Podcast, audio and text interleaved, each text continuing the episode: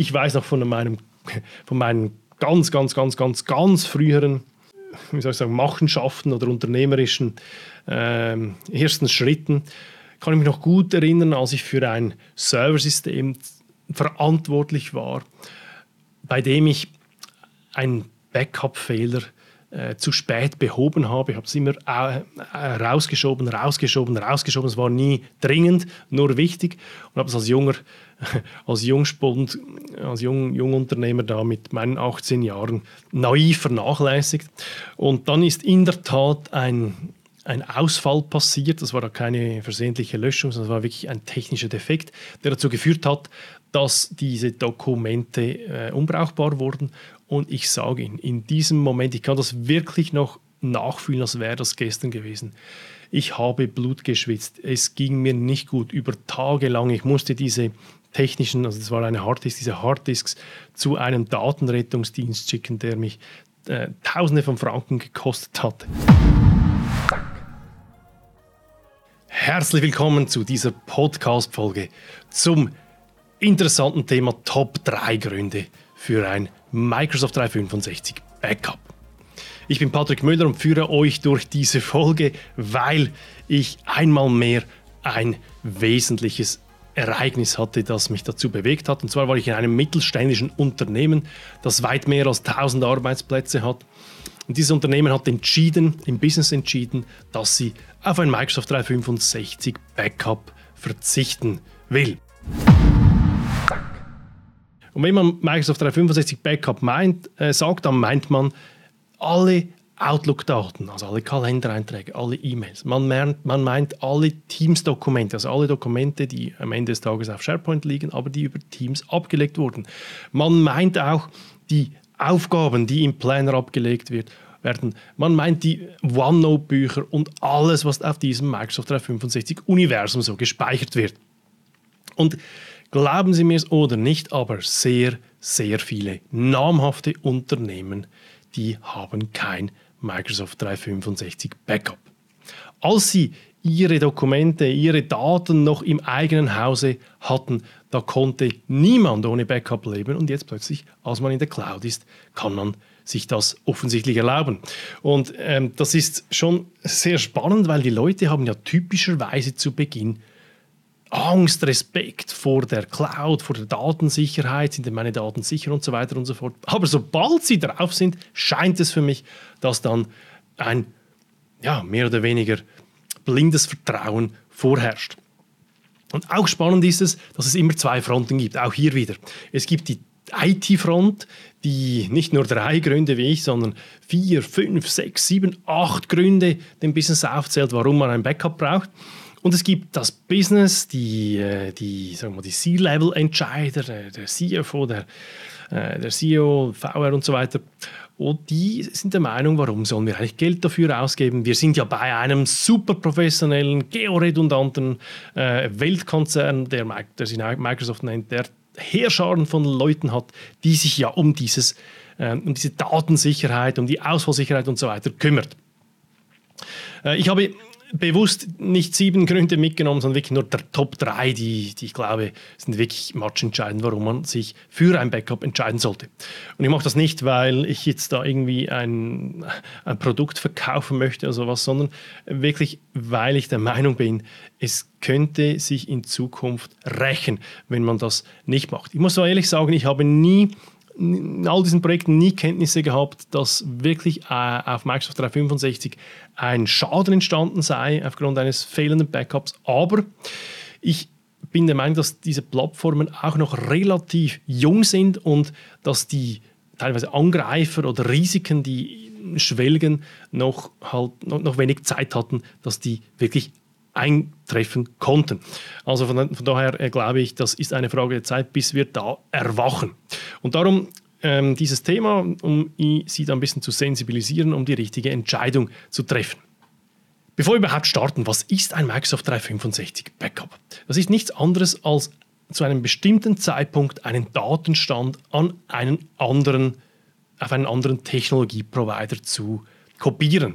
Also alle E-Mails, alle Kalendereinträge, alle Aufgaben, wie ich schon gesagt habe, alle Teams-Mitteilungen, alle, also alle Dokumente ähm, zu einem bestimmten Zeitpunkt, ob das täglich ist, ob das wöchentlich ist, ob das monatlich ist, spielt gar nicht so eine Rolle, dass man die wegsichert zum späteren Wiederzugriff sollte der Worst Case eintreffen. Das ist, äh, darüber sprechen wir und das ist genau dasselbe wie früher. Jeder kennt eigentlich das Thema Backup von seinem Server, der er da, den er da im Keller hatte. Das kennt jeder oder jede und, und das ist eigentlich dasselbe, einfach ist das ähm, in der Cloud.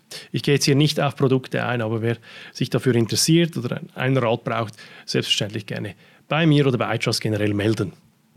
Nun ist ja die Frage, wer ist denn eigentlich für Daten verantwortlich? Und lassen wir uns das mal klären. Es gibt da eine total komplizierte Grafik von Microsoft.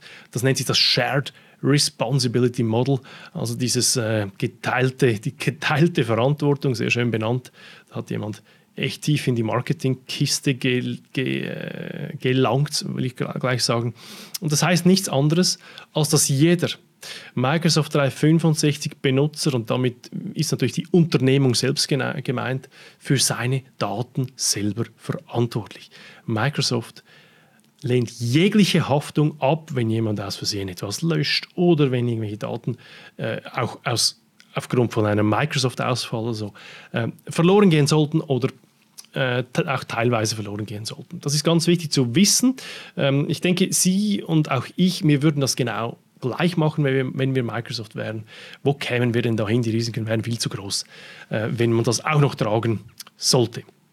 ein kleines Beispiel, wenn also jetzt jemand, ein Administrator vielleicht von Ihrem Unternehmen, einen ganzen Tenant oder Tenant ist ein Mandant, also das ganze Universum des Unternehmens löscht, das kann man nämlich, ähm, ein, Fehl, ein, ein Fehlgriff macht, dann äh, ist dieser Tenant, also die, der Inhalt dieses Tenants, dieses Mandanten wirklich gelöscht und Microsoft hilft uns nur dabei, den, die, den Tenant wiederherzustellen. Aber wenn die Daten weg sind, dann äh, kann Microsoft da nichts machen und sie haben da auch keinen doppelten Boden eingebaut.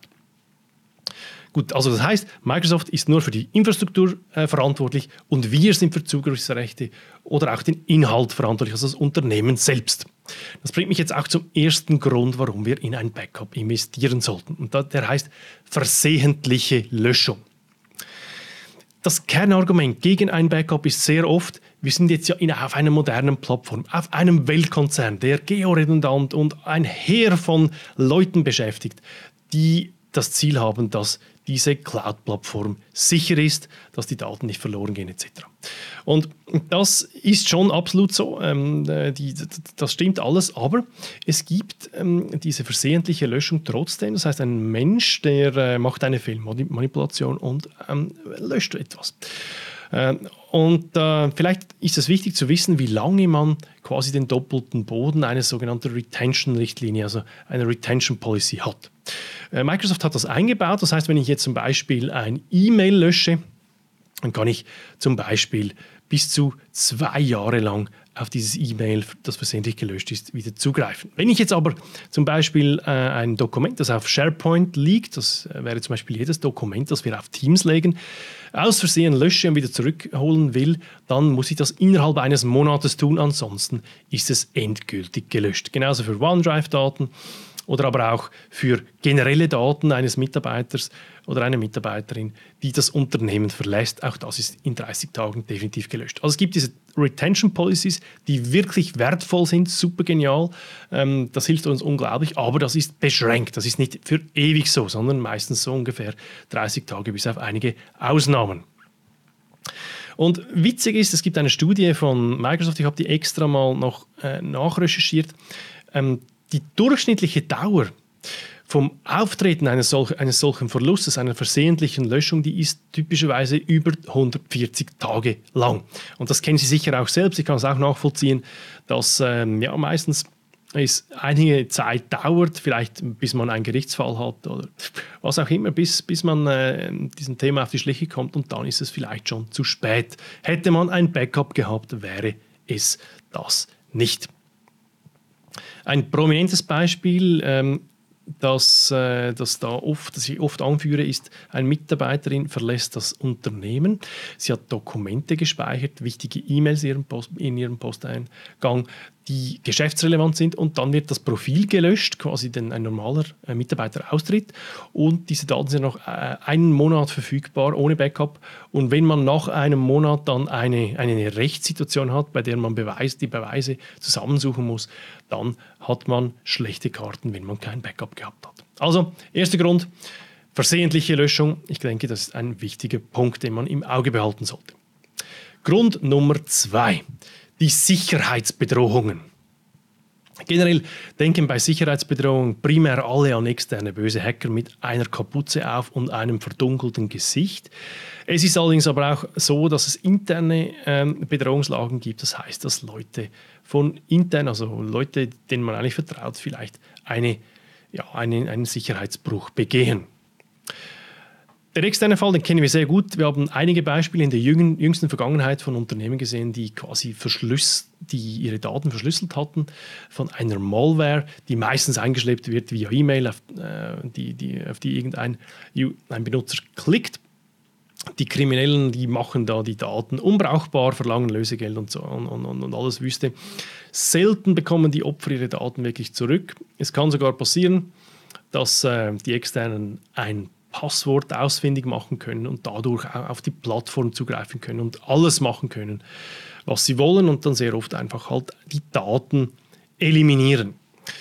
Ähm, der einzige Weg gegen solche externen Bedrohungen oder solche Ransomware oder solche Verschlüsselungsattacken zu bestehen ist, dass man alles wiederherstellt vom Backup, das man vielleicht einen Monat zwei Monate früher gemacht hat. Und ganz, ganz wichtig zu wissen ist, diese, diese Ransomware die ist so clever, die nistet sich ein über teilweise monatelange Zeit. Ich hatte ein konkretes Beispiel, bei dem wir involviert waren. Es war zum guten Glück kein Kunde, bevor, als das passiert ist von iTrust, aber äh, wir waren später involviert. Und es ist wirklich so, dass das nachweislich monatelang geschwelt hat, dieses äh, diese Ransomware und äh, Schritt für Schritt nicht bemerkt von den äh, Administratoren, nicht bemerkt von den Benutzern, über Monate die Daten unbrauchbar gemacht hat. Wenn diese Unternehmen kein Backup gehabt hätten, dann würde ich mal sagen, ist die Existenz dieser Unternehmen, wäre diese Existenz der Unternehmen wesentlich gefährdet.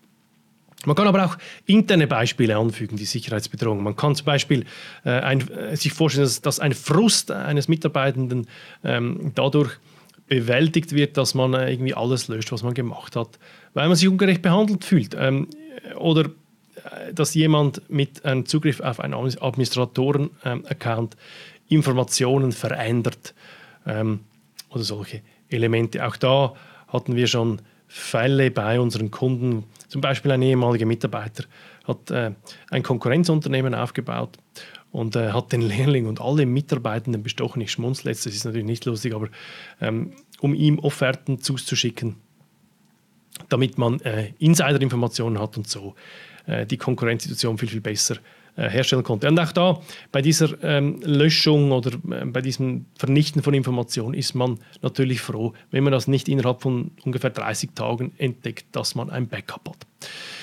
Ich muss zwar sagen, zu Grund Nummer zwei, ich, es ist mir kein Fall bekannt, äh, in dem Microsoft 365 Daten betroffen waren. Die Fälle, die ich da jetzt genannt habe, die waren auf Systemen, auf alten Systemen, also auf, auf normalen Dateiservern, die auch äh, von ja, Dienstleistern oder von, ähm, oder von Unternehmen selbst ähm, auf ihren eigenen Servern gehostet wurden. Aber ähm, ich bin der Meinung, dass diese Plattformen auch noch nicht so alt sind, diese modernen Plattformen wie Microsoft 365, und dass es eine Frage der Zeit ist, bis irgendjemand diese, auch diese Daten angreift und die unschädlich macht. Und das, diese Grund Nummer zwei, Sicherheitsbedrohung, sicher ein Kernfaktor, warum man in ein Backup investieren sollte.